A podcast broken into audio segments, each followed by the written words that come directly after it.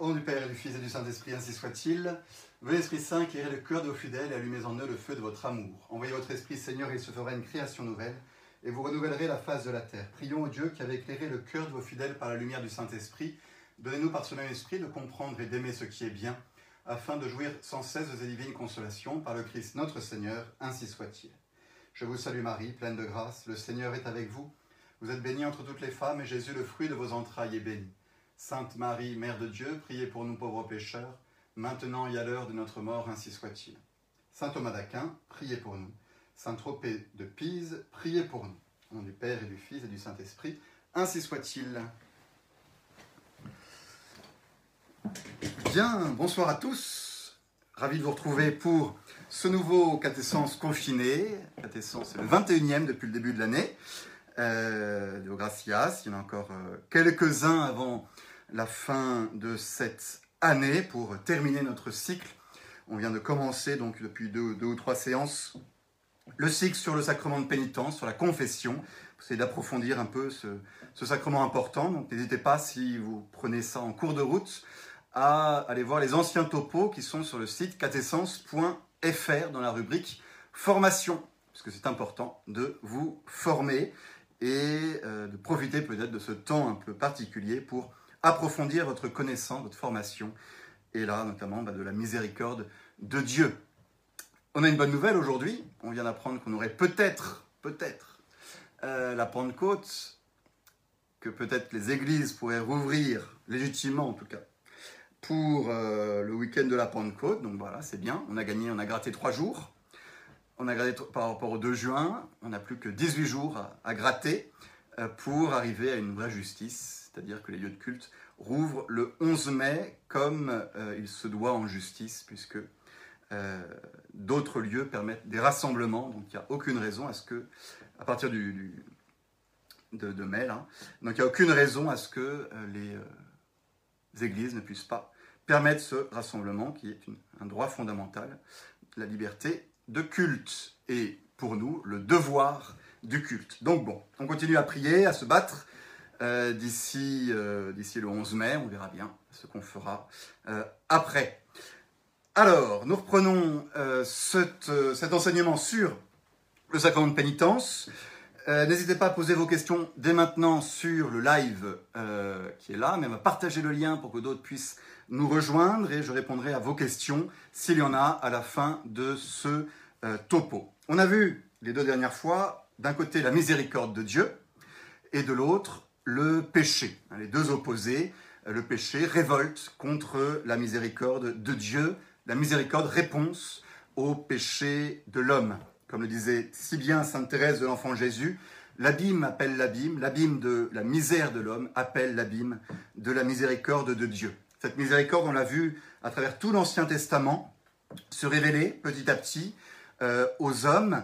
Et c'est véritablement dans le Nouveau Testament que cette miséricorde devient sensible, puisque c'est le thème d'aujourd'hui, comment cette miséricorde de Dieu, qui est un attribut divin, se rend sensible aux hommes, comment nous en sommes les témoins, qu'elle se manifeste extérieurement. Euh, elle se manifeste véritablement à travers l'incarnation, tout d'abord. Toute notre religion est animée par le phénomène, par le mystère de l'incarnation dans lequel Dieu lui-même se rend sensible. Dieu lui-même se rend tangible, visible, comme le dit Saint Jean si justement, nous avons vu sa gloire. Et ça, c'est un thème fondamental, pour, même pour éliminer un petit peu les, les débats actuels sur le culte. Euh, Monsieur Castaner qui nous dit qu'on peut rendre un culte chez soi, à la maison, euh, que euh, la prière c'est quelque chose d'intérieur. Non, c'est pas vrai. La religion catholique est tout animée par cette idée de l'incarnation, du rapport au sensible, du rapport au corps et euh, de l'expression extérieure et publique de notre culte à Dieu parce que nous sommes corporels et que nous sommes sociables. Voilà, ces réalités sont à prendre en compte pour expliquer pourquoi est-ce que il y a la- pourquoi est-ce qu'il y a la liturgie, pardon? Parce que la liturgie, c'est exactement ça, cette façon de rendre un culte sensible extérieur à Dieu et également euh, public. À travers l'incarnation, donc c'est Dieu lui-même qui se rend visible, sensible et qui se rend, qui rend sensible sa miséricorde. Et ça va se continuer, se prolonger dans la rédemption, le sacrifice sanglant. Hein, Ce n'est pas juste un sacrifice spirituel que Jésus offre sur la croix, pas juste un acte intérieur qu'il pose. Je pense que les gens qui étaient présents, ils ont vu, ils ont senti, ils ont entendu. C'est sensible. Et c'est la manifestation sensible par excellence de euh, l'amour de Dieu pour nous. Et qui va se prolonger, ou en tout cas s'entourer de toutes ces paroles de Jésus qui nous pardonne nos péchés. Père, pardonneur, ils ne savent pas ce qu'ils font, du haut de la croix. Tes péchés te sont remis.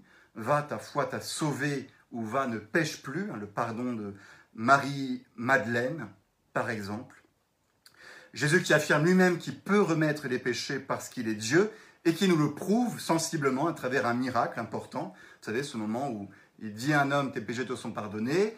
Euh, les pharisiens qui sont autour n'y croient pas trop parce que seul Dieu peut pardonner les péchés. Et là, Jésus leur répond, afin que vous sachiez que le Fils de l'homme a tout pouvoir et qu'il peut remettre les péchés, il dit à l'homme, au malade, lève-toi, prends ton grabat et marche. Vous voyez comment le pardon des péchés, la miséricorde de Dieu se fait sensible. Elle passe à travers des paroles, des actions, des choses que fait le Christ. Ça va être le fondement du sacrement lui-même. Le sacrement, c'est la miséricorde, pénitence, c'est la miséricorde de Dieu rendu sensible, qui passe à travers des gestes sensibles, que sont l'acte même de euh, la confession. Si on remonte un peu plus haut, euh, pour euh, rentrer dans ce sacrement par la bonne porte, comment est-ce que les péchés des hommes sont remis, au fond? Comment est-ce que nos péchés sont pardonnés par Dieu Puisque le péché est une offense infinie à Dieu, on en a parlé la dernière fois, euh, infini parce que la gravité d'une offense, comme dit saint Thomas, se prend euh, de la grandeur de celui qui est offensé. Lorsque vous frappez, on dit ça aux enfants, lorsque vous frappez euh, votre, votre, petite sœur, c'est grave, c'est très grave même. Mais si vous frappez votre maman, c'est encore plus grave. C'est le même geste, c'est le même acte, mais la personne que vous avez offensée est plus importante en dignité, et donc votre acte revêt une importance, une gravité plus grande. Pour le péché, c'est le même principe. Le péché, comme il atteint Dieu dans cette relation d'amour qu'il veut avoir avec nous, il a une portée qui est infinie. Dieu aurait pu dire, et là c'est important, Dieu aurait pu dire, euh, l'homme a péché, il y a le péché originel, ils font tous n'importe quoi, euh, c'est pas grave, on oublie, on revient comme c'était avant. On annule et on revient au paradis terrestre, on était tellement bien là-bas, c'était sympathique. D'ailleurs, c'est ce que je voulais pour les hommes, donc bon, ils n'ont pas été d'accord, mais je leur repropose la même chose et on annule le péché. C'est pas ce que Dieu a fait. Réellement, ce n'est pas ce que Dieu a fait. Il aurait pu le faire, mais il ne l'a pas fait. Dieu n'a pas euh, fait comme s'il n'y avait pas eu péché. Dieu n'a pas annihilé le péché. La preuve, c'est qu'on emporte, nous, euh, les traces. La mort, par exemple, est une conséquence du péché. Il n'a pas annihilé le péché, il ne l'a pas effacé d'un claquement de, droit, de il l'a supplanté par encore plus d'amour. Le péché était un refus d'amour de la part des hommes. Dieu décide de supplanter le péché par un supplément d'amour offert à Dieu. Et ça, c'est la croix. Ça, c'est ce qu'on appelle la satisfaction, un concept essentiel pour comprendre comment Dieu nous sauve à travers la croix. Le Fils de Dieu, le Christ, en mourant sur la croix, a fait monter de la terre, a présenté à son Père plus d'amour, infiniment plus d'amour, que ce que l'humanité tout entière a présenté de haine et de détestation au Père. Et ainsi, le Christ lui-même supplante la haine des hommes et la haine du péché par, en présentant à son Père encore plus d'amour. C'est ça la satisfaction. Présenter suffisamment d'amour pour combler le mal que représente le péché. Et comme, et comme le Christ s'est fait homme et représente l'humanité tout entière, il s'offre à sa place, il s'offre pour elle, alors la satisfaction du Père pour son Fils Jésus, qui lui présente tant d'amour à travers son sacrifice, s'étend et vient toucher les hommes tout entiers dans cette mystérieuse union que nous avons tous avec Jésus parce que nous partageons la même nature. Voilà, si vous voulez, l'idée de la croix. L'idée de la croix, c'est ça. Vous voyez bien que c'est pas les souffrances de la croix qui plaisent à Dieu. Ce qu'on a dit parfois, on a mal compris la satisfaction parfois, euh, en se disant Dieu est assoiffé, il veut euh, se venger du péché, et donc il faut qu'il y en ait un qui souffre, il faut qu'il y en ait un qui prenne pour tout le monde, et ça va être Jésus. Et il décharge toute sa colère sur Jésus, et puis ah, ça va beaucoup mieux après, et tout est pardonné. Souvent, certains ont expliqué le mystère de la croix comme ça. C'est faux. C'est absolument faux. Certains étant contre ça, à raison, contre cette fausse interprétation, ont complètement euh, fait disparaître toute l'idée de satisfaction dans le sacrifice de la croix. Ce qui est faux également. Donc il faut trouver le bon équilibre. Ce ne sont pas les souffrances et les douleurs du Christ qui plaisent à Dieu, c'est l'amour. C'est l'amour qu'il y a derrière. De ce Jésus qui est prêt à endurer tout cela pour réconcilier l'homme avec Dieu. Ce ne sont pas les souffrances elles-mêmes qui nous sauvent, mais Dieu n'est pas un homme, un Dieu, pardon, assoiffé de sang. Dieu est un Dieu, on peut dire de cette manière, assoiffé d'amour. Et cet amour, dont l'homme l'avait privé, ce lien d'amour qu'il voulait avec nous, dont l'homme l'avait privé, Dieu le lui présente, le Christ le lui présente d'une manière surabondante. Et c'est la réconciliation avec Dieu. Et cette réconciliation, elle va toucher tous ceux qui, d'une manière ou d'une autre, s'unissent avec cet acte d'amour que Jésus a posé sur la croix. Et cette union de nous-mêmes avec l'acte d'amour que Jésus a posé sur la croix, elle passe par les sacrements. Vous voyez comment tout est très intelligent en fait. C'est la sagesse de Dieu, hein, c'est magnifique. Mais tout vient de la croix. C'est Jésus seul qui s'offre à notre place. Et cet amour de Dieu, cette bienveillance, cette satisfaction que Dieu pose sur le geste de Jésus, s'étend à tous ceux qui s'unissent au geste de Jésus. Et cette union, elle passe par les sacrements, principalement par la messe, ça on a parlé tout le premier et deuxième trimestre, mais elle passe aussi par les sept sacrements tout entiers. Parmi les sept sacrements, il y en a trois qui sont directement ordonnés à la rémission des péchés des hommes. Premier sacrement ordonné à la rémission des péchés des hommes, c'est le baptême. Le baptême efface le péché originel et chez l'adulte qui est baptisé, efface aussi tous, ses péchés personnels. Le baptême, c'est la rémission des péchés. Hein, je crois, a un seul baptême pour la rémission des péchés, c'est dans le credo. Hein. Donc le premier sacrement qui efface les péchés, c'est le baptême. Le deuxième, c'est la confession, on sait ce qu'on va voir aujourd'hui.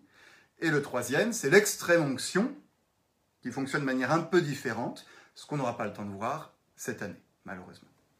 Donc nous concentrons-nous sur la confession, le sacrement de confession. Son vrai nom, pour faire un peu d'étymologie, son vrai nom, c'est sacrement de pénitence. Euh, confession, c'est plutôt, c'est un peu le terme, euh, on dire, euh, commun du peuple pour désigner ce sacrement, mais nous l'utilisons aussi bien entendu, confession, mais ça désigne plutôt l'un des actes du pénitent, le fait de se confesser. Ça ne désigne pas l'acte entier du sacrement, qui lui porte le nom plutôt de pénitence. D'autres noms sont apparus depuis, sacrement de réconciliation, et c'est vrai que ça nous réconcilie aussi avec Dieu, c'est le but premier, euh, et sacrement euh, de, la miséricorde aussi, parce que ça exprime la miséricorde de Dieu. Mais le nom officiel de ce sacrement, c'est le sacrement de pénitence. Et c'est le mot pénitence qui est central, euh, parce que c'est ça qui anime toute, la confession. La pénitence, avant d'être un sacrement, c'est une vertu. On va d'ailleurs avoir un cours entier sur la vertu de pénitence, et je vais insister dessus parce qu'elle est mais, négligée à un point scandaleux aujourd'hui, cette vertu de pénitence, essentielle vertu de pénitence pour nous qui avons péché et qui devons revenir à Dieu en pratiquant des actions de pénitence. Et ça, ça ne plaît pas beaucoup aujourd'hui. Ça ne plaît même plus du tout. Il faudra insister dessus. Donc, la pénitence, c'est d'abord une vertu. Ensuite, c'est le sacrement, le sacrement de pénitence tout entier. Et ensuite, ça désigne l'un des actes de ce sacrement, le dernier, le fait de faire pénitence, ou, de, ou la satisfaction pour nos péchés. Vous savez, quand le prêtre vous donne l'absolution, il vous dit aussi, pour votre pénitence, vous ferez euh, une dizaine de votre chapelet. Eh bien ça, cet acte-là, c'est faire sa pénitence, euh, c'est lié à la conception de la pénitence tout entière qu'est euh, la confession. Et je crois qu'il est essentiel de relire le sacrement de confession sous l'angle et sous la lumière de ce qu'est la pénitence. Et alors ça nous fait peur, euh, on n'aime pas ça, et c'est pas du tout à la mode, parce que pénitence, ça fait penser à peine. Et peine, c'est pas agréable du tout.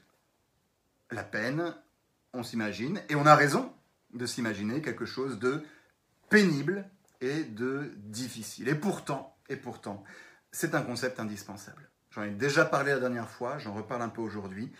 Euh, en justice, en justice par rapport à Dieu, nos péchés appellent à une peine, c'est-à-dire à une réparation, une réparation de nos péchés. C'est une conséquence de nos péchés, la peine. Et pourquoi est-ce que c'est pénible, cette peine? Pourquoi elle a ce caractère dit douloureux, difficile? Parce que le péché, comme on l'a vu la dernière fois, est non seulement une aversio à Deo, un détournement de Dieu, mais aussi une conversion ad creaturas. On se tourne vers les créatures. C'est un mouvement où on s'écarte de Dieu pour s'attacher de manière disproportionnée aux petites créatures bien agréables et bien sympathiques. Et ça nous fait beaucoup de bien, notamment du bien sensible, parce que euh, c'est un plaisir immédiat et tout et tout. C'est ça le péché, si vous voulez. Le contraire du péché, c'est de revenir à Dieu, de nous rattacher à lui. Et ça, c'est magnifique, d'être à, nouveau unis à Dieu. Mais dans ce mouvement de retour à Dieu, eh ben, il y a une aversion ad creaturas qu'il faut faire. Un détachement des créatures, un arrachement de ces créatures pour s'unir à Dieu. Et c'est cet arrachement qui est périlleux, qui est difficile, qui est dur. S'arracher aux choses de la terre pour s'unir avec Dieu. Une fois qu'on est avec Dieu, c'est extrêmement agréable. Ce sera la béatitude céleste. On sera dans un bonheur infini. Mais pour le moment, bah, on est des pécheurs. Et donc on s'est attaché aux créatures. Et donc pour s'en détacher, il faut s'en arracher. Et ça, ça fait mal. Et ça, ça fait mal. Et c'est toute la place euh, de la peine euh, et du côté pénible et de la souffrance même dans la vie humaine. C'est pas pour rien si Jésus il a souffert sur la croix. Alors aujourd'hui, on essaye de nous présenter une religion catholique dans laquelle il euh, faut surtout plus parler de la souffrance, dans laquelle il faut surtout même plus parler de la souffrance du Christ. Hein, je suis en train de travailler sur le, sacrifice du Christ. Il y en a qui nous disent que le sacrifice du Christ, c'est la joie de la résurrection. Mais avant, il a quand même souffert un peu, Jésus. Enfin, il, a porté nos péchés et ça lui a fait mal. Vraiment, véritablement, sensiblement. Et nous qui devons essayer de suivre Jésus dans cette marche vers le Père, ne faut pas nous étonner que ça nous fasse mal aussi. Et que la souffrance fait partie de la vie chrétienne, de la vie chrétienne après le péché. C'est normal. C'est normal. Alors, bien entendu, il ne faut pas en faire euh, un absolu. C'est le danger du dolorisme qui va penser que c'est, comme j'ai dit tout à l'heure, la souffrance qui plaît à Dieu et que Dieu veut qu'on souffre et il nous envoie plein de souffrances parce que vous allez content et nous, on, voilà. Non, c'est pas ça du tout. Mais Dieu, ce qu'il veut, c'est qu'on revienne à lui. Et de fait, ce retour à lui demande de s'écarter des créatures, de prendre du recul à certaines choses, de renoncer au bien de la terre, auquel on s'est attaché inconsidérément. Et c'est ça qui fait mal. Et c'est pour ça qu'il y a des peines, pour rééquilibrer notre rapport au monde, pour prendre de la distance par rapport au monde. D'où l'idée de la pénitence. Euh, ce sera fondamental. D'accord? On en parlera en détail quand on parlera de la vertu de pénitence. Je vous signale dès maintenant que c'est tout un thème qui a été euh, complètement évacué de, de l'enseignement euh, de, la, de, la, doctrine. Et c'est pas pour rien si les prêtres, dans, dans les confessionnaux, souvent, parfois en tout cas, ne donnent plus de pénitence aux gens. Et ça, c'est pas bien du tout. C'est pas bien du tout. On va en parler. Alors, euh, ce que je vous propose aujourd'hui, dans les quelques minutes, 40 minutes qui nous restent, c'est d'essayer de faire un survol un peu de comment la confession s'est installée dans, dans l'Église. Euh, parce qu'on sait, on sait pas mal de choses finalement, de comment est-ce que c'était au début, et c'est très intéressant parce que ça n'a rien à voir avec ce qu'on fait maintenant. Il y a des choses communes, bien évidemment, euh, il y a une chose qui, est toujours la même. C'est toujours le même sacrement que le Christ a institué, mais le Christ, il a institué le pouvoir de pardonner les péchés. Il n'a pas dit exactement comment euh, précisément il fallait faire. C'est l'Église qui, prenant ce pouvoir, le forme, le met en place d'une manière différenciée selon, selon, selon les époques. Et c'est très intéressant, notamment pour tous ceux qui souhaitent aujourd'hui qu'on revienne à, comment, comment, comment l'Église faisait avant. Euh, eh ben, si on voit vraiment comment l'Église confessait les gens avant, je pense que peu de personnes auraient envie de revenir au premier temps de l'Église sur ce sujet-là. J'ai essayé de vous en convaincre. Ce n'est pas le but absolu de mon topo, euh, c'est de vous montrer comment les choses se sont mises en place, mais vous allez voir que c'était assez sérieux quand même autrefois, hein, plus qu'aujourd'hui dans un certain sens. Euh, le Christ institue le sacrement de confession, sacrement de pénitence. Le texte fondamental, c'est Jean 20, 21, 23. Recevez l'Esprit Saint, dit-il à ses apôtres, c'est juste après la résurrection. On l'a lu euh, dans la semaine pascale. Les péchés de ceux à qui vous les remettrez seront remis, ils seront retenus à ceux à qui vous les retiendrez.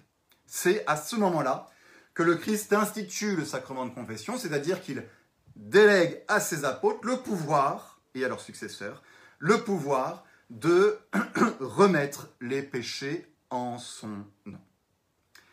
Ça, c'est acté. Après, comment l'Église va recevoir ça et comment va-t-elle mettre cela euh, en place? Euh,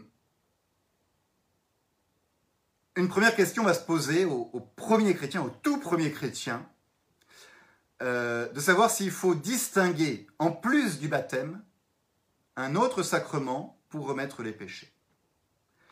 Parce que, je veux dire, le baptême, il remet aussi déjà les péchés. Euh, est-ce que c'est nécessaire d'avoir un autre sacrement qui remet les péchés, puisque le baptême le fait déjà? Et qu'une fois que les péchés sont remis, on est baptisé, et puis, bah, on pêche plus. On pêche plus. Cette idée, euh, elle est fondamentale pour comprendre comment les premiers chrétiens agissaient. L'idée de pécher après avoir été baptisé, l'idée de renier le Christ après avoir été incorporé à lui par les eaux du baptême, est tout simplement inconcevable dans les premiers temps.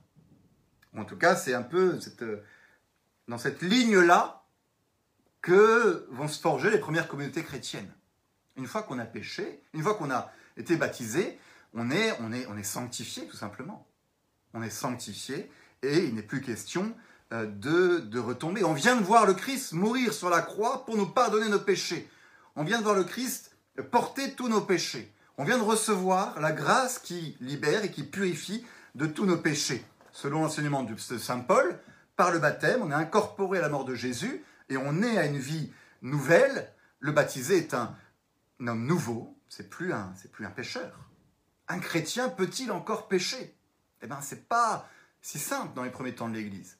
Je vous renvoie aux Actes des Apôtres, euh, à la scène euh, d'Ananie et de Saphir. Ananie et Saphir sont deux chrétiens dans les Actes des Apôtres, euh, baptisés, renouvelés par l'Esprit, voilà. Et, il se trouve qu'Ananie et Saphir vont voler de l'argent prendre pour eux l'argent qui était prévu pour euh, la communauté. Terrible. Péché. Peut-être le, c'est le péché originel de l'Église, d'une certaine manière, dans les actes des apôtres. Ils sont convoqués tous les deux par Saint Pierre. Ils reconnaissent leur péché et ils meurent aussitôt. Bam. C'est dans la révélation. Hein, c'est dans les actes des apôtres. Ils ont péché et la conséquence de leur péché, c'est la mort. La gravité du péché, c'est la mort pour les actes des apôtres. Il y a aussi un texte dans l'épître aux Hébreux, 6, 4, 6, que je vous lis quand même, parce que, euh, bah pareil, c'est dans la Révélation,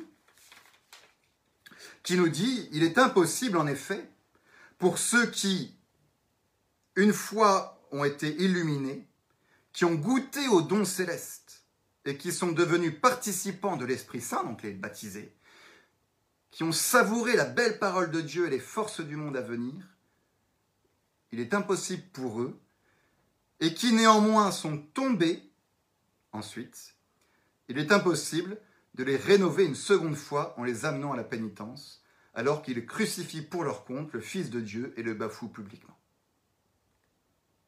Ah. Ce texte va demander à être interprété. Est-ce que c'est impossible? Absolument. Parce qu'ils sont tombés une deuxième fois après leur baptême? Ou est-ce que c'est impossible tant qu'ils crucifient pour leur compte le Fils de Dieu et le bafouent publiquement C'est-à-dire tant leur cœur reste ancré dans une telle disposition. Et tout ça, ça va être la réflexion de l'Église dans les premiers temps du christianisme, parce qu'ils ont une conscience infiniment grande à la fois euh, du péché, de la gravité du péché, de ce que ça a coûté à leur maître, à Jésus, et puis de la grandeur du baptême, de ce que le baptême fait réellement dans mon âme. Et c'est là qu'on va avoir un peu des querelles, mais euh, le fait de la réalité humaine va les rattraper en réalité, va nous rattraper, et c'est la réalité de la faiblesse de l'homme, de l'homme qui tombe et retombe. Et il va y avoir, dès les premiers temps de l'Église, un approfondissement très rapide hein, de ce qu'est la miséricorde de Dieu et des limites de la miséricorde de Dieu. Bah, justement, il n'en a pas. Pas de limite à la miséricorde de Dieu. Et on se rappelle en regardant la croix que la miséricorde de Dieu, elle est, elle est infinie. C'est-à-dire, et ça va être la première conclusion de l'Église, accrochez-vous bien, la première conclusion de l'Église, c'est-à-dire que euh, cette miséricorde de Dieu, elle est infinie, et donc elle peut être donnée deux fois. Deux fois. L'Église, dans les premiers temps, conçoit la miséricorde de Dieu comme pouvant être donnée au baptême, et elle sait que l'homme est faible et donc il peut retomber, et donc parce que Dieu est infiniment miséricordieux, il peut redonner à nouveau la miséricorde une deuxième fois dans la confession. Et donc, dès les premiers temps de l'Église, apparaît le sacrement de pénitence, bien distinct du sacrement de baptême, pardon, mais qui va être donné une seule fois aux personnes pour des péchés bien particuliers, notamment l'apostasie, l'homicide ou l'adultère. Voilà, c'est là qu'il faudrait rentrer dans plein de distinctions, parce qu'on considère que certains péchés euh, peuvent être pardonnés, comme, on considère toujours aujourd'hui, hein, par une contrition imparfaite, par d'autres actes de pénitence. Mais pour certains péchés, en tout cas, pour certains péchés, considère qu'ils peuvent être pardonnés une deuxième fois par la confession euh, à travers un rite de pénitence, de confession, qui va s'appeler la pénitence publique. Voilà comment ça fonctionnait au premier temps de l'Église, pour la confession. Alors je vous décris un petit peu ça, parce que c'est très intéressant.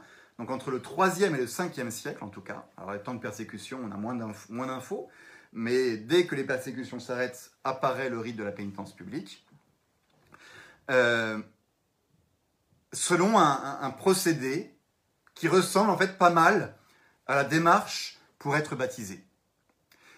Donc, je suis un chrétien des premiers temps de l'Église, et j'ai commis euh, un, adultère, par exemple, péché extrêmement grave, ou euh, un homicide, voilà. Péché extrêmement grave.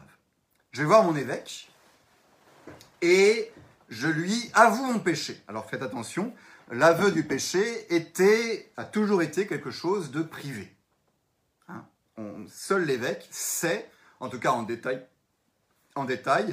euh, ce que j'ai fait réellement. Euh, je lui avoue mon péché. Et pour être pardonné par Dieu, je vais entrer dans une démarche de pénitence publique public parce que tout le monde de la communauté va savoir que j'ai fait un péché grave et que je suis en démarche de pénitence pour en recevoir le pardon de la miséricorde de Dieu. On avait donc l'entrée en pénitence euh, dans lequel, lors d'une célébration, le pénitent euh, était, devait quitter la place qui était la sienne dans l'église et aller au fond de l'église il n'avait plus le droit de participer au, mystère, il ne pouvait plus communier. C'est une conséquence du fait qu'ils étaient coupés du Christ et de ses frères par son péché. Euh, et donc, il était exclu solennellement de son rang euh, dans l'Église. Accompagné au fond de l'Église, il était revêtu d'habits grossiers et il y restait. Et toute l'Église, toute la communauté chrétienne priait ardemment pour lui, pour la conversion de son cœur.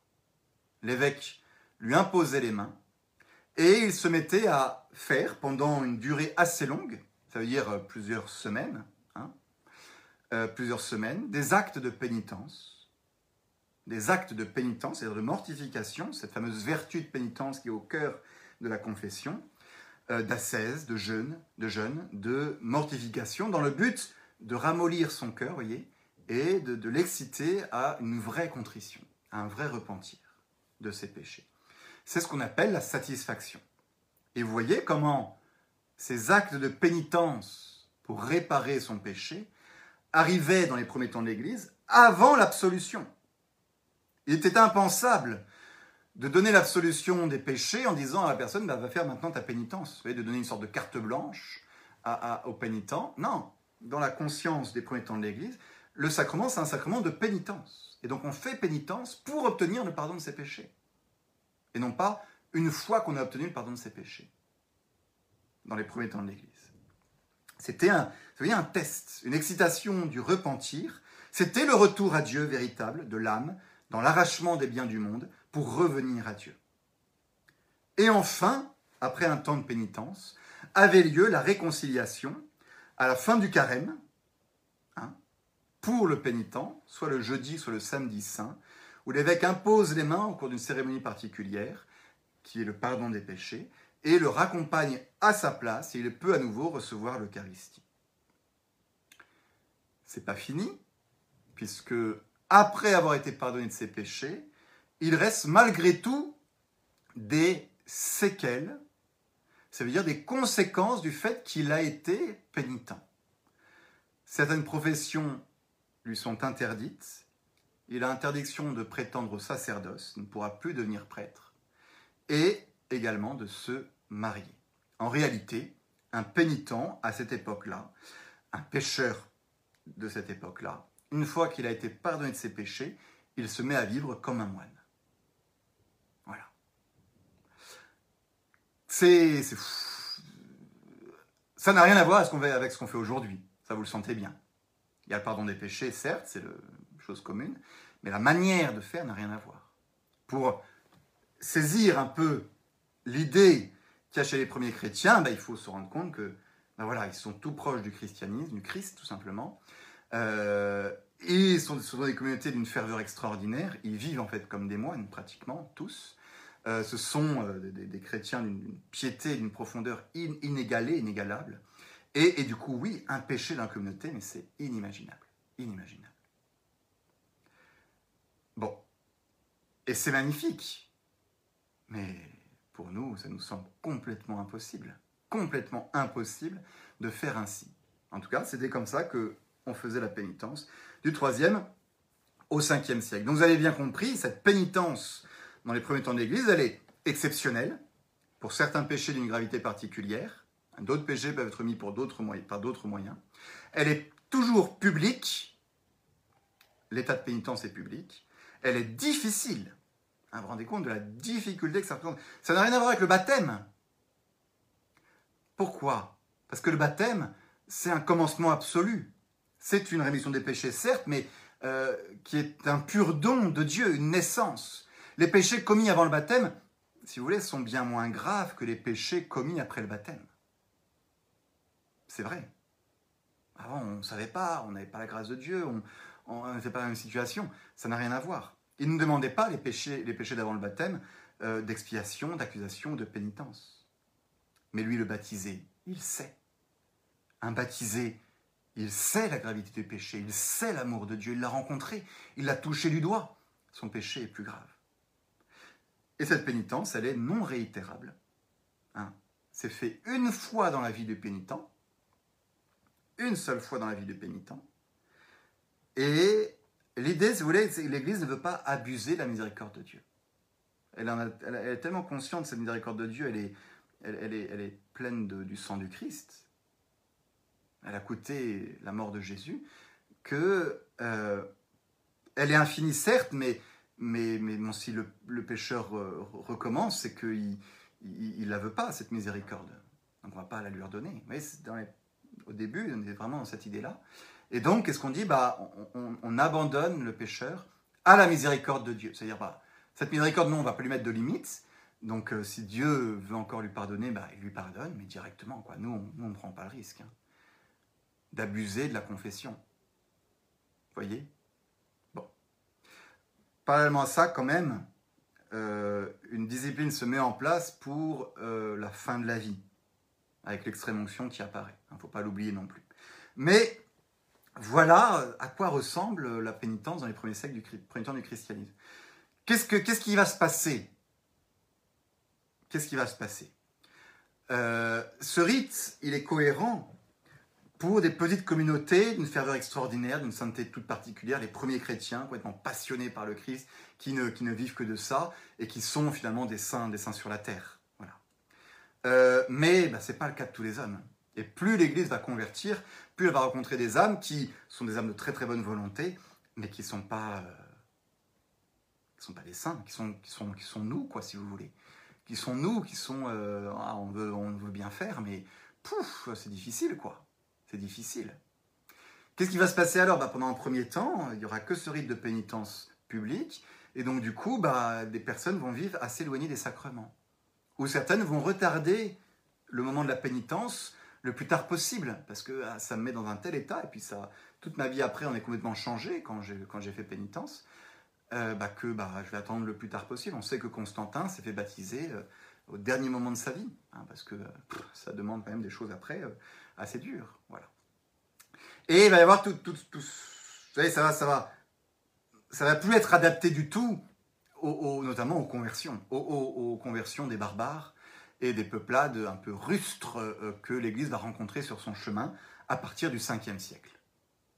Et c'est là qu'il va falloir euh, bah, se rendre compte que euh, bah, la miséricorde de Dieu, elle est vraiment, vraiment infinie, quoi. Et que nous, on est vraiment, vraiment faibles et que, et que bah, du coup, oui, la confession, il faut pouvoir la donner plusieurs fois, régulièrement.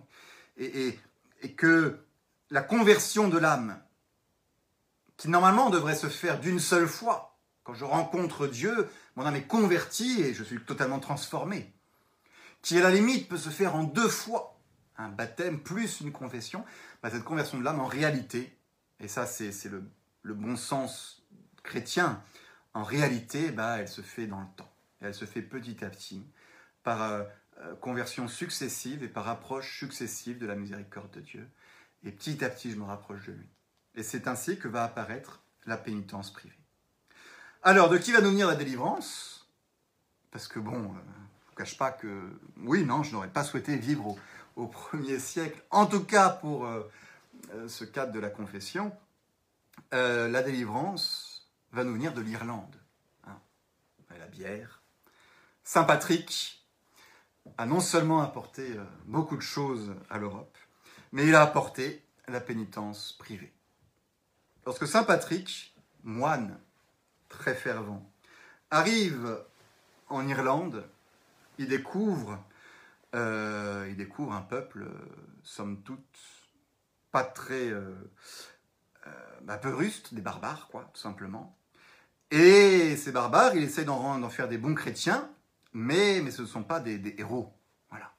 Ce ne sont pas des personnes dont l'âme, depuis le plus jeune âge, est formée euh, par à la pratique des vertus, comme l'étaient les premiers chrétiens, anciens juifs ou anciens grecs. Parce que c'est ça qu'il faut voir aussi. Hein. Les barbares, on arrive dans un peuple qui, dans des peuplades qui sont complètement différentes au niveau des mœurs et des pratiques. Et donc, il va instaurer pour ces peuples-là euh, une pratique privée de pénitence, dans laquelle il insère un rite privé de l'absolution à l'image de ce qu'il avait eu, lui, quand il était moine, les directions spirituelles avec les moines du désert, et lui insère dedans, plus qu'un entretien spirituel, une absolution. Changement radical de pratique, c'est le réalisme d'un missionnaire euh, qui se rend bien compte qu'il faut étendre la miséricorde de Dieu dans les régions des barbares. Et ça va être les grands, grands changements du 5e siècle en Irlande, la pénitence devient privée, non plus publique, elle est donc réitérable, il n'y a plus les séquelles après, et la pénitence, au sens de la, mortification qu'il faut faire à cause du péché, arrive après l'absolution et non pas avant. Donc le prêtre donne l'absolution et lui dit ensuite, tu vas faire ça pour ta pénitence. Dans cette pratique irlandaise, on est très attaché à la proportion entre le péché et la peine, d'où euh, il va y avoir ce qu'on appelle des livres pénitentiels, avec deux colonnes, une liste des péchés et en parallèle une proposition de pénitence appropriée pour ces péchés. Chaque péché appelle une réparation. Eh ben, si mon péché est gros, ça appelle une grosse réparation. Et ainsi, ben voilà, ça va être. euh. Ça peut, cette idée de livre pénitentiel, peut encore nous sembler à nous, euh, chrétiens du XXIe siècle, quelque chose de très juridique, très difficile. Comment concilier ça avec notre vision moderne de la miséricorde? Surtout aujourd'hui où les pénitences ont disparu des confessionnaux, alors qu'au premier temps de l'Église, c'était le cœur du sacrement. Je crois qu'on oublie que le fait de pouvoir réparer nos péchés, c'est une miséricorde de Dieu. Le fait d'avoir en notre possession la possibilité, après avoir offensé Dieu, de le consoler et de réparer pour lui, de nous rapprocher de lui, de, rééquilibrer le désordre qu'on a mis nous-mêmes et de le faire nous-mêmes, c'est une miséricorde de Dieu. C'est un signe de, de profond respect et d'amour de Dieu pour notre dignité d'être capable de réparer. C'est la responsabilité, le fait qu'il nous reconnaît une responsabilité, une capacité à mettre du bien là où on a mis du mal. Donc oui, faire pénitence, c'est un fruit de la miséricorde de Dieu. Et ça, on l'oublie énormément. La justice n'est absolument pas opposée à la miséricorde. Tout ça aurait pu rester en Irlande, mais ces moines irlandais vont devenir des pèlerins, des missionnaires dans toute l'Europe à partir du VIe siècle. C'est ainsi que Saint Colomban, par exemple, va arriver en Gaule, dans une Gaule mérovingienne, euh, dans laquelle les mœurs chrétiennes euh, ne sont pas très élevées et dans laquelle il y avait plus, il y avait que le rite public euh, et qui s'était complètement dégradé finalement, car complètement impraticable pour ces ex-barbares que sont euh, les Francs, les, Visigoths, les, tout ça. Ça marche pas.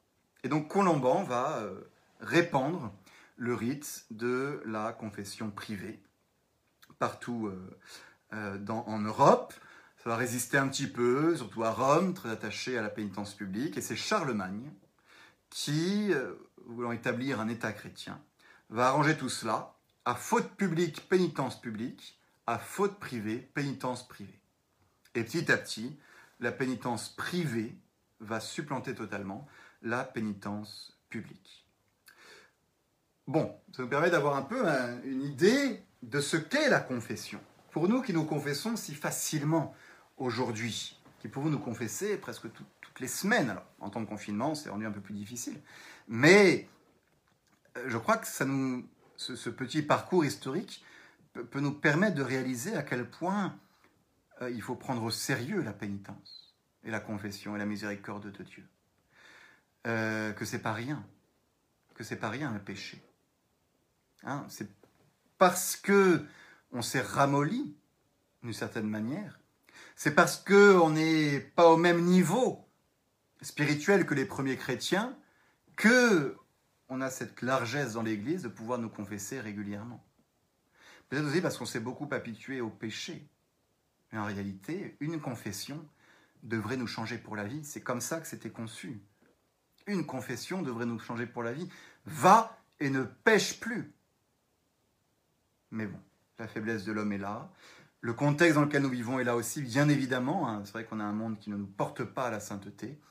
Et, euh, et, et voilà, et donc la miséricorde de Dieu se, manifeste encore plus. Et Deo gratias, hein, bien entendu, je, ne prétends pas vouloir revenir à un état euh, d'avant. Je pense que c'est bien parce qu'on est très miséreux que euh, l'Église développe autant de miséricorde pour nous. Et on rend grâce, et on rend grâce, évidemment. Mais prenons conscience que c'est vraiment parce qu'on est tout petit qu'on peut se confesser régulièrement. Vous voyez? Et, et- et du coup, il faut euh, peut-être voir à quel point chaque confession est extraordinaire. Chaque confession est un, devrait être une conversion, une transformation radicale. Croyant. Euh, il y a une petite coupure. C'est bon, on est revenu. Euh, donc ça me fait bien rire d'entendre nos, modernes aujourd'hui dire qu'il faut retourner à ce que faisaient les premiers chrétiens, que c'est tellement merveilleux. Je pense à deux choses. On a, on a, on a, un peu réfléchi euh, pendant, pendant le deuxième trimestre sur, sur, sur la messe et sur la communion. On a dit qu'il faut retourner à la façon dont, les premiers chrétiens faisaient, parce que c'est ça, c'est authentique si vous voulez. Euh, c'est authentique, on retourne au cœur de l'évangile. Très bien. Bon, déjà, je ne crois pas, je ne crois pas que les premiers chrétiens communiaient sur la main de la même manière que nous aujourd'hui euh, communions sur la main, enfin que eux aujourd'hui communient sur la main. Voilà. Et puis, si vraiment il faut un retour aux sources, bah, faisons-le euh, absolument. Hein. Remettons les pénitences publiques dans nos églises. Remettons les pénitences et les, personnes en sac euh, et, pas lavées au fond des églises parce qu'ils font pénitence pour leurs péchés. Hein. si on veut retourner au, temps des, premiers chrétiens, je crois que c'est ça qu'il faudrait faire. Être cohérent jusqu'au bout. Hein, c'est pareil pour... Euh, euh, on entend des choses qui m'ont agacé là récemment.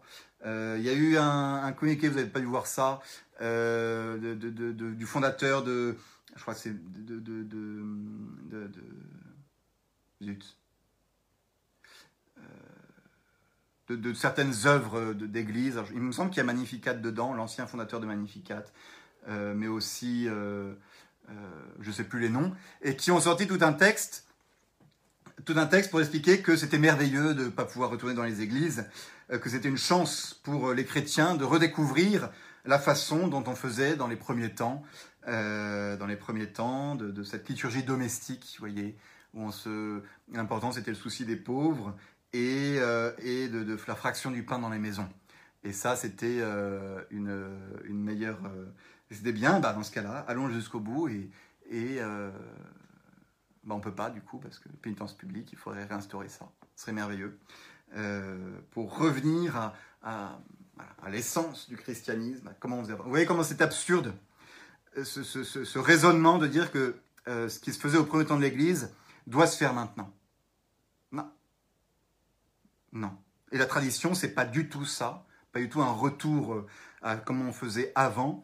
C'est une, euh, une évolution dans la continuité euh, d'une compréhension toujours plus grande des, vérités fondamentales de la foi, dans laquelle, oui, on est passé de la communion à la main vers la communion sur la langue parce qu'on a approfondi notre compréhension de la présence réelle et qu'on est passé de la pénitence publique à la pénitence privée parce qu'on a approfondi la compréhension de la miséricorde de Dieu et de la misère humaine.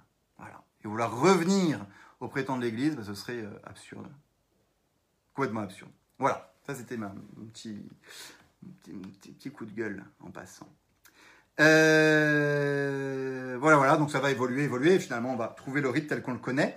Quelques petites choses quand même sur cette... Donc tout évolue bien gentiment et de manière euh, ordonnée euh, jusqu'à dans les années 60. Et puis, comme beaucoup de choses dans les années 60, on va avoir une rupture et une évolution beaucoup plus radicale de la confession comme de toutes les autres choses euh, de la foi. Euh, notamment parce qu'on retrouve dans les études historiques la manière dont on se confessait avant.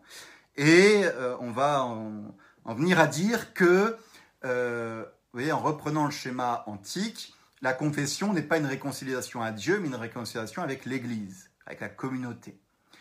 Euh, et, par là une réconciliation avec Dieu. Donc on inverse, si vous voulez, le processus dans lequel l'homme, dans les premiers temps, le chrétien, était retranché de l'Église parce qu'il était retranché de l'amour de Dieu. Et donc, parce qu'il n'était plus uni avec Dieu, il n'avait plus à être uni avec l'Église. On inverse cela en disant, bah regardez, il le mettait au fond de l'Église, il le voilà. Et donc, le péché, c'est une rupture avec l'Église. Et donc, il n'y a de péché que les péchés qui sont des ruptures avec l'Église et avec nos frères. Et donc, le péché, c'est radicalement une offense faite à notre prochain. Et voilà comment on arrive à une définition du péché aujourd'hui, qui est une, le péché, c'est tout ce qui fait du mal à l'autre. Et on oublie complètement cette dimension verticale, je vous en parlais la dernière fois, de ben, le péché, c'est d'abord une offense à Dieu, avant d'être une offense au prochain. Et qu'il y a des péchés qu'on fait tout seul dans notre coin, qui n'ont aucune répercussion sur les autres, mais qui sont réellement des péchés, parfois des péchés mortels. Et cette, cette inversion des choses. Et donc va être grave tout ce qui euh, est offense à notre frère. Et ce qui n'est pas offense à notre frère, bah, c'est moins grave, voire pas péché. Ça, c'est une, bon, c'est des courants théologiques qui vont apparaître dès, les années 60, mais qui ont des répercussions, vous le voyez, je pense, dans, la manière dont on conçoit le péché aujourd'hui dans l'Église. Hein. Euh, j'ai fait de mal à personne, non, j'ai pas péché. Donc c'est pas grave. Ça, c'est quelque chose d'assez courant quand même aujourd'hui. Ça vient de là. Bon. Euh, après le Concile Vatican II, bah, avant en fait, mais vont apparaître les absolutions euh, collectives. C'est l'une des, conséquences d'avoir remis l'aspect collectif dans les sacrements. Hein, tous les sacrements doivent être maintenant célébrés collectivement parce que c'est le sacrement de la communauté chrétienne. C'est un retour aux sources d'une certaine manière. Et donc, euh, bah, c'est ainsi qu'on va voir euh, les, baptêmes au cours d'une messe et pas à part. Euh, L'Eucharistie ne sera plus jamais donnée en dehors de la messe, il faut qu'elle soit donnée dans la, communauté chrétienne. Le mariage va être donné au cœur de la messe et non pas avant. Bah, cette évolution, c'est une insistance sur le côté communautaire du sacrement, insistance très forte au moment de Vatican II. L'absolution collective est un peu dans cette même idée-là, d'une pratique collective de la, de la confession. J'ai fait déjà, je crois, un rappel sur la confession collective, les absolutions collectives, les règles et tout ça. Je vous le redonne très rapidement ici. Euh, c'est Benoît XV qui, en 1915, hein, autorise les absolutions collectives en temps de guerre pour la Première Guerre mondiale. Et Pie XII pour la Deuxième Guerre mondiale en 1939.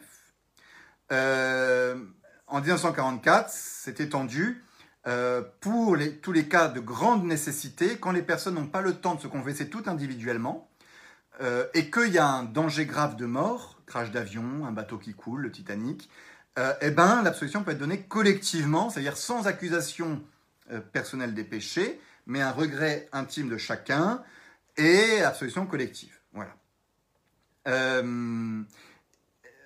Mais je dois vous rappeler que cette action collective, elle est liée à des règles. Déjà les règles d'urgence, de péril de mort, et autre règle, si on s'en sort, si finalement l'avion ne se crache pas et que je ne meurs pas à la bataille euh, pour laquelle je suis parti ce matin, et où j'ai reçu la solution collective ce matin, euh, eh ben, je dois absolument confesser mes péchés. Ces péchés que j'ai euh, confessés dans la solution collective, je dois les confesser ensuite dans une confession privée. C'est la règle qui est liée à, euh, la, à la confession euh, collective. Voyez euh, donc il faut, il faut toutes ces règles pour que ça marche. Ces règles ont complètement sauté avec des absolutions collectives données de manière n'importe comment, à tout moment, pour... voilà, on a tous su, je pense, des, histoires où à l'école, il fallait écrire son papier sur, un, sur, un, son péché sur un petit bout de papier, on met tout ça dans une boîte, euh, avant Pâques ou avant, avant Noël, et on secoue fort la boîte, on la brûle et les péchés sont pardonnés. Et ben ça, ça c'est, un abus dramatique de ce que l'Église autorise. D'ailleurs, l'Église, dès 73, dès 1973, va, euh, non pardon, dès 83, va donner les conditions, les précisions pour pas que ce soit euh, le bazar dans la confession, dans les absolutions collectives. Voilà. Euh, et parmi les, changements qu'il va y avoir quand même euh, après euh, le concile, dans ce mouvement, je ne dis pas que c'est le concile, encore une fois, parce que c'est avant, c'est avant déjà que les idées modernes ont, pris le pas, mais une évolution de la confession qui va devenir quelque chose de plus psychologique, dans laquelle on transforme ça en une discussion avec le prêtre pour aller mieux, où l'élément psychologique prend la première place. Il faut comprendre pourquoi le pécheur est coupable, et le prêtre devient un psy.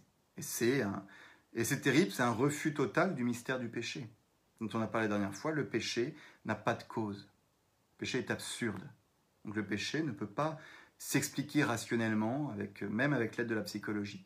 La psychologie va déterminer des, choses, des tendances, va peut-être expliquer certaines choses euh, dans le processus du pécheur. C'est nécessaire, il faut passer un peu par là sans doute, mais jamais ne pourra apporter une explication rationnelle adéquate au phénomène du péché, qui est un, mystère euh, d'iniquité, euh, qui dépasse l'intelligence humaine, qui dépasse l'entendement humain.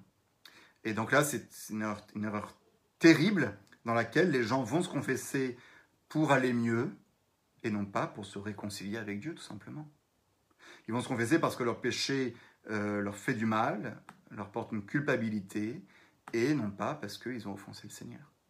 Et tout ça, va faire beaucoup de mal au sacrement de la confession, qui, comme vous le savez, est, un sacrement beaucoup moins pratiqué aujourd'hui qu'il ne l'était autrefois. Hein, dans, les, dans, les, dans, les, statistiques qu'on faisait autrefois du nombre de confessions, on voit une, baisse, une baisse drastique des confessions dans les années 70. Puis maintenant, on ne fait plus, plus, plus, du tout de statistiques. Les gens ne se confessent malheureusement plus beaucoup euh, parce qu'ils plus conscience de, à quel point c'est magnifique, de l'importance que ça représente, de la démarche que c'est. Voilà. Et, comme je l'ai dit, la, pénitence, quelque chose qui tend à disparaître de plus en plus, le fait qu'on donne une pénitence après l'absolution, tend à disparaître de plus en plus. Voilà. Euh, je profite de ce topo pour euh, aborder une petite question euh, qui, qu'on pourrait placer un peu n'importe où, donc je la case là, en, guise de conclusion, parce qu'il est 38. Euh, y a-t-il des péchés impardonnables? Je le mets parce que ça a été une question historique extrêmement débattue dans l'Église, euh, dans les premiers temps. il y a eu des hérésies autour de ça. notamment, les montanistes, c'est une hérésie, pensaient qu'il y avait des péchés impardonnables. L'idolâtrie, le meurtre, le blasphème ou la fornication ne pouvaient pas être pardonnés. Euh, les, Novaciens, au IVe siècle, pensaient que les lapsis, ça veut dire les chrétiens qui avaient euh, craqué dans les persécutions et qui avaient euh, offert un culte aux idoles, vous voyez, un peu à, la fin des persécutions, on, fait un peu les comptes, on, chope les collabos, et, et on se dit, bah, est-ce qu'on peut leur pardonner? Est-ce qu'on les tombe? Est-ce qu'on les, est les met à mort? Est-ce qu'on a tous les chrétiens qui ont craqué, quoi Et qui ont, ont offert de l'encens pour pas mourir qu'est-ce qu'on leur fait? Les Novatiens pensaient qu'ils ne pouvaient pas être pardonnés du tout de leurs péchés. Et c'est une hérésie. Donatien, lui, pensait que ceux qui avaient livré les livres liturgiques, ces livres liturgiques qui étaient sacrés, qu'on ne pouvait pas donner aux païens, ne pouvaient pas être pardonnés. Vous voyez, tant d'hérésies sur le fait qu'il euh, y avait des péchés qui, par eux-mêmes, euh, bah, la miséricorde de Dieu ne pouvait pas les pardonner. Pas une fois, pas deux fois, zéro fois, c'était fini pour eux s'ils les avaient faits. Euh, ce sont des hérésies, c'est-à-dire c'est condamné par l'Église il n'y a pas de péché impardonnable. Il n'y a pas de péché matériel impardonnable. Il y a un texte dans l'Évangile, auquel vous pensez certainement en ce moment, qui nous parle d'un péché impardonnable. C'est Matthieu 12, 31, 32. Je vous le lis. Cependant, je vous dis, tout péché et tout blasphème sera pardonné aux hommes, mais le blasphème contre l'Esprit ne sera point pardonné. Quiconque parlera contre le Fils de l'homme, il lui sera pardonné, mais quiconque parlera contre le Saint-Esprit, il ne lui sera pardonné ni dans ce siècle, ni dans ce siècle à venir.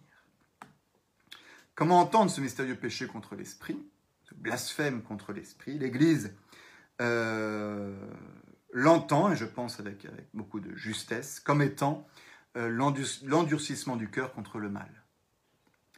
Euh, c'est-à-dire le refus de regretter, le fait de résister à l'esprit.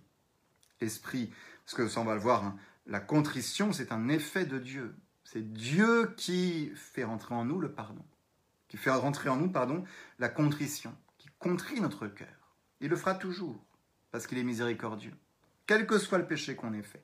Mais l'homme a la possibilité de résister à cette contrition que Dieu essaye de faire naître en nous, notamment dans le désespoir, considérant justement que ces péchés ne peuvent pas être pardonnés, que Dieu n'est pas assez puissant pour pardonner ces péchés, euh, dans le refus de l'enracinement dans le mal, c'est ça le blasphème contre le Saint-Esprit. C'est un blasphème contre la puissance de l'Esprit Saint qui peut retourner nos cœurs. C'est un, blasphème contre la miséricorde de Dieu, euh, dans lequel on croit qu'elle est limitée. Et c'est ce péché-là qui est impardonnable. En effet, parce que Dieu, si l'homme résiste à sa miséricorde, si l'homme euh, ne veut pas être pardonné par Dieu, Dieu ne peut pas forcer les choses. Dieu a voulu ne pas forcer les choses. Dieu a voulu laisser libre l'homme, il le choisit ou ne le choisit pas. Si l'homme résiste et résiste jusqu'au bout, ben voilà, c'est là qu'on tombe dans le péché impardonnable, le refus de miséricorde. Bon, j'espère que ça s'éclaire un petit peu en vous. Je vous remercie pour votre attention, puisqu'il est 41, et que je respecte mes délais comme à chaque fois, et ne riez pas une petite introduction, une petite conclusion, vous le voyez. Hein, c'est comme à mon habitude d'ailleurs. Hein. Euh, évidemment. Non, là on a été, on très bon. Euh, c'est le moment maintenant de poser vos questions et on passe à la partie un peu plus informelle euh, de questions-réponses dans lequel je ne vous promets pas de pouvoir répondre à tout, mais je vais essayer. Voilà, alors je remonte le petit cours des messages. Bonjour à tous déjà, je suis heureux de voir que vous êtes nombreux à nous suivre. Euh, il y a ceux qui sont sur Facebook qui regardent, mais il y a aussi ceux qui ne sont pas sur Facebook qui regardent par des liens particuliers, donc le, le nombre n'apparaît pas au-dessus, donc on est bien plus nombreux que euh, le 47 là. Voilà. Désolé pour le retard, mais je vois qu'on n'a pas fini l'intro. Jacques, tu exagères parce que euh, l'intro était vraiment très très courte aujourd'hui. Donc là, tu es de mauvaise foi. Voilà, voilà. Mais bonsoir quand même, mon bon Jacques. Toc. Il nous aime plus qu'on l'aime, Marie-Madeleine. Tout à fait. La pénitence après la confession est obligatoire. Si le prêtre oublie de la donner, il faut la lui demander. En effet, je pense qu'il y avoir plusieurs questions là-dessus. En effet, euh, c'est, je pense, la première chose à faire lorsque le, prêtre a omis, hein, on peut dire qu'il a peut-être oublié tout simplement de nous donner la pénitence, euh, eh bien, il est, tout à fait légitime et juste de la lui demander pour euh, pouvoir accomplir la pénitence. j'en ai déjà parlé plusieurs fois, j'en reparlerai mais euh, la pénitence sacramentelle donnée par le prêtre, c'est, euh, si vous voulez, l'amorce d'une vie de pénitence après notre, notre, confession. Euh, c'est ce qui va commencer nos, nos, pénitences, nos sacrifices, nos prières qu'on va faire dans notre vie pour faire pénitence. mais elle a un caractère tout particulier, même si elle est toute petite, même si c'est 5 Je vous salue Marie, la proportion, je, entre le péché, la gravité des péchés et la pénitence, on en reparlera, mais euh, je qu'il ne faut pas exagérer non plus, euh, parce qu'on est dans un ordre surnaturel. Et, la pénitence sacramentelle, elle a une force sacramentelle, donc une force euh, tout à fait exceptionnelle, de nous faire entrer dans une vraie pénitence. Donc oui, il faut la demander au prêtre. Oui, oui. Et puis il faut, dire au prêtre que c'est pas bien du tout de ne pas les donner. si vous avez ce courage-là. Voilà. Si vous n'avez pas le courage, ou si vous pensez que c'est compliqué, que le prêtre de toute façon ne vous en donnera pas une, même si vous lui en demandez une, eh bien, bah, c'est à, nous, de faire pénitence, mais, on perd quelque chose. Je ne sais pas si c'est mesurable, mais on perd quelque chose, on perd une réalité de la pénitence sacramentelle euh, qui, est le fondamental pour la confession. Importante en tout cas pour la confession. On m'a déjà envoyé promener quand je l'ai fait. Voilà. En effet, euh, parfois certains prêtres, et eh ben là, ils sont, vraiment, vraiment en tort. Et vous pourrez leur dire que, euh, bah voilà, pour, des prêtres qui veulent revenir au premier temps de l'Église, euh, c'est pas, pas génial, génial. Hein c'est, pas, pas vraiment des, des, ils sont pas vraiment premiers chrétiens, quoi. Hein. Parce que les premiers chrétiens, il y avait des pénitences. C'était la pénitence même. Donc, donc c'est scandaleux. c'est scandaleux il faut changer de prêtre et dans ce cas faire la pénitence qu'on vous a donnée lors de la précédente confession et en parler à la confession suivante. Euh, je dirais, il faut changer de prêtre sans doute, euh, parce que c'est pas... Alors attention, j'ai vu qu'il y avait une question plus bas, j'y réponds tout de suite. Euh, le fait de ne pas recevoir de pénitence ne rend pas la confession invalide. Hein. Vous êtes vraiment pardonné de vos péchés, même si le prêtre ne vous a pas donné de pénitence à la fin de sa confession. D'accord? C'est deux choses distinctes. La, vérité de l'absolution, la, la, faute est enlevée par l'absolution, la peine est enlevée par la pénitence. Et par euh, les sacrifices et les offrandes et les actes d'amour qu'on fait durant toute notre vie et plus tard par le purgatoire si jamais on l'a pas fait suffisamment sur la terre. Donc si on n'a pas eu de pénitence et que le prêtre ne veut pas nous en donner une, euh, nos péchés sont vraiment pardonnés et c'est bah, du coup à nous de nous choisir une pénitence celle de la question précédente, bah, pourquoi pas, hein, mais on peut, je crois, là, du coup on est totalement libéré de toute obligation, hein, donc euh, on se choisit une pénitence comme, comme on veut, mais elle n'a pas la même force que la pénitence sacramentelle.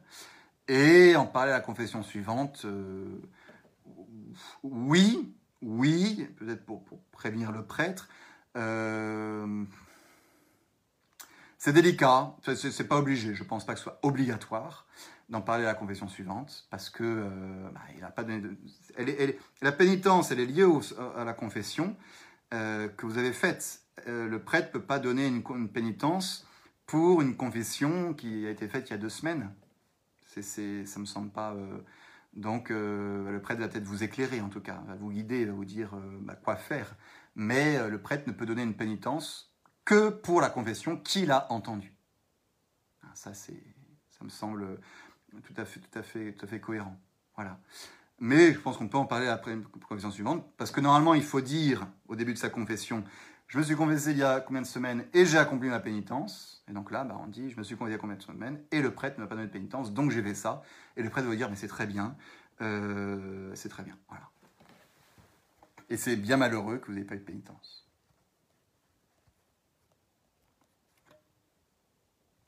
Marie-Madeleine, dans certaines paroisses, le catéchisme est d'une grande pauvreté que malheureusement, il y a des baptisés qui ne sont pas conscients de leurs péchés, malheureusement. En effet. Oui, Jacques, euh, non, non, non. C'est pour le retour au premier siècle, ça, je pense. Retour à la pénitence publique.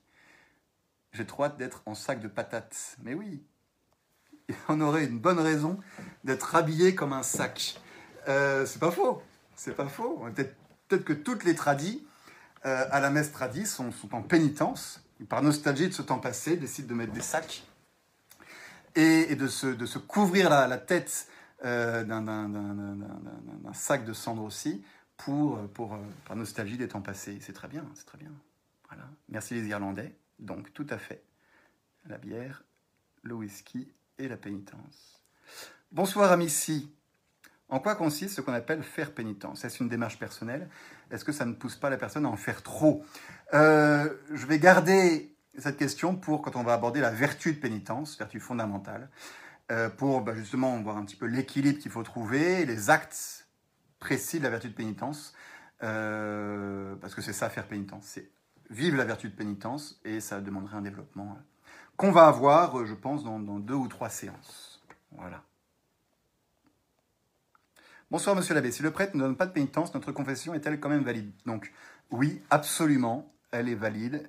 Aude, ça, il faut. C'est très, voilà, c'est très très clair, il n'y a aucun doute là-dessus.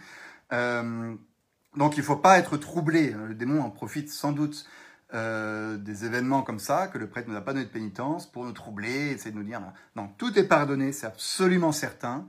Il y a juste un manque par rapport à la peine due au péché, et ce manque, on peut le combler euh, par euh, plus d'actes de, vertu de pénitence, d'actes d'amour de Dieu, on en parlera. L'Église n'est-elle pas responsable de cette baisse de confession? Confession de débarrasser dans les églises, confession collective une fois par an à Pâques, entretien psychologique.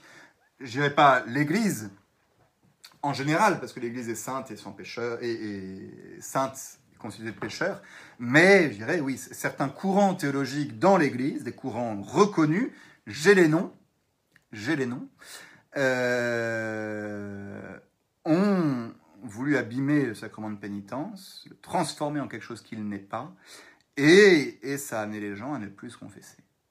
Voilà.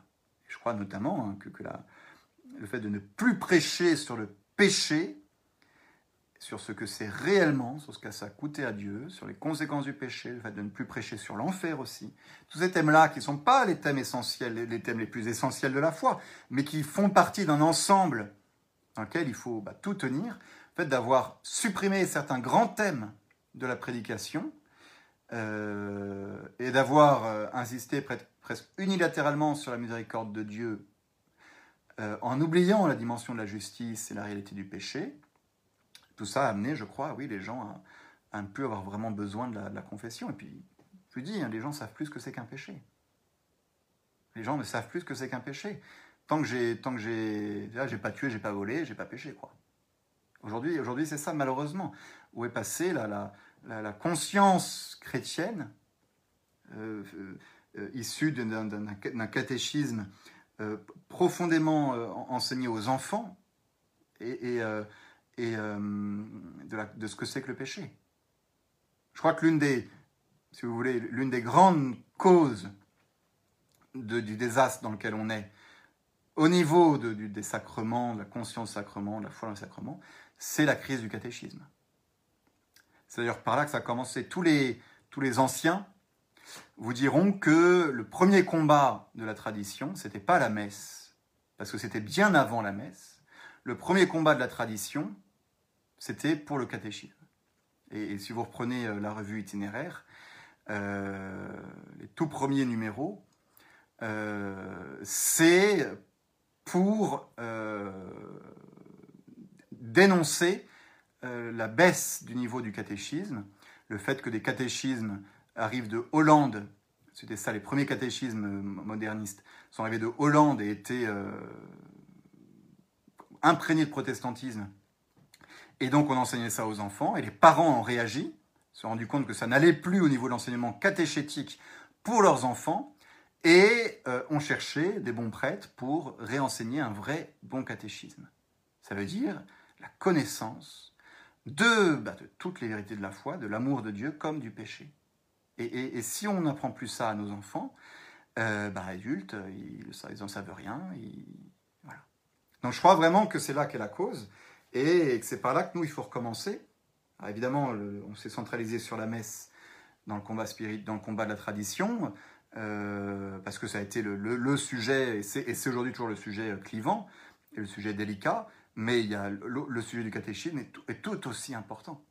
Et aujourd'hui, euh, il est tout aussi essentiel d'être extrêmement vigilant sur le catéchisme qui est enseigné aux enfants et aux adultes. Parce que tout vient de là. Tout vient de là. Voilà, voilà.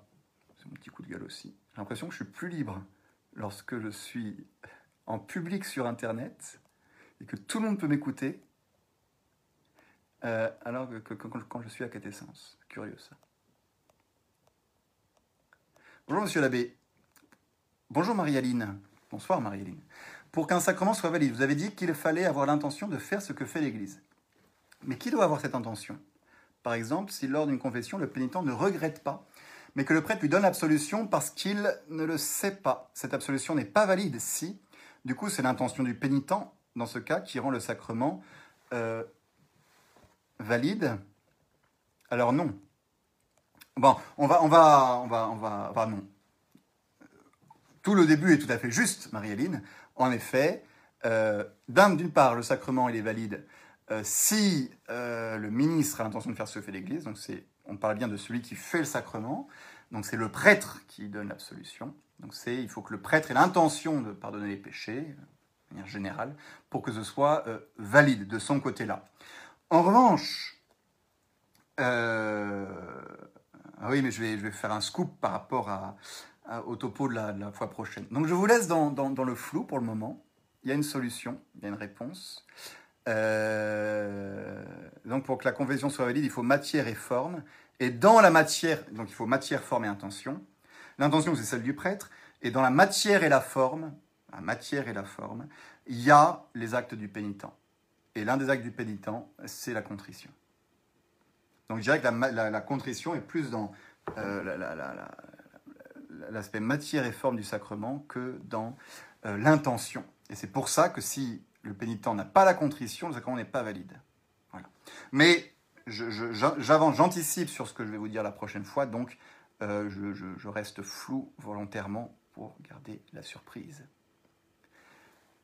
Je parle de faire pénitence hors confession. Oui, absolument. Absolument. De faire pénitence, donc la vertu de pénitence, dont je parlerai bien la une fois prochaine. Merci beaucoup, monsieur l'abbé, pour le topo. Ah, c'est la quête ce soir. Mais oui, j'ai oublié ça. Zut, je vais me faire taper sur les doigts. C'est la quête ce soir parce qu'on est le premier lundi du mois et que Catessence ne vit que grâce à vos dons. Donc n'hésitez pas à faire un petit don à Catessence, même un gros don si vous voulez, parce qu'on en a besoin, c'est une belle œuvre, et nous sommes euh, heureux de pouvoir la continuer pour vous, mais elle nécessite certains frais. Et du coup, merci à votre générosité. Je crois qu'il y, a un panier commun, il y a un panier qu'on appelle ça.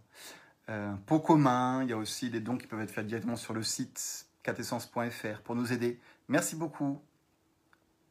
Oui, l'importance du caté des écoles, une des priorités de la fraternité Saint-Pédis. En effet, euh, en effet, pas que, hein, et de la FSSP, voilà, tout à fait. Euh, et la FSSP, exactement. Chers amis, merci beaucoup. je pense que j'ai répondu à toutes vos questions. Sinon, n'hésitez pas à les poser en privé. Et on se retrouve lundi prochain pour entrer dans la structure du sacrement de, pénitence. Et donc là, c'est là qu'on verra euh, comment ça marche, tout simplement, au niveau sacramentel, la matière, la forme, euh, l'intention. Et j'espère que cela nous donnera des, des éléments nouveaux pour mieux vivre, mieux préparer ce sacrement de la pénitence. Merci beaucoup, bonne soirée, au revoir.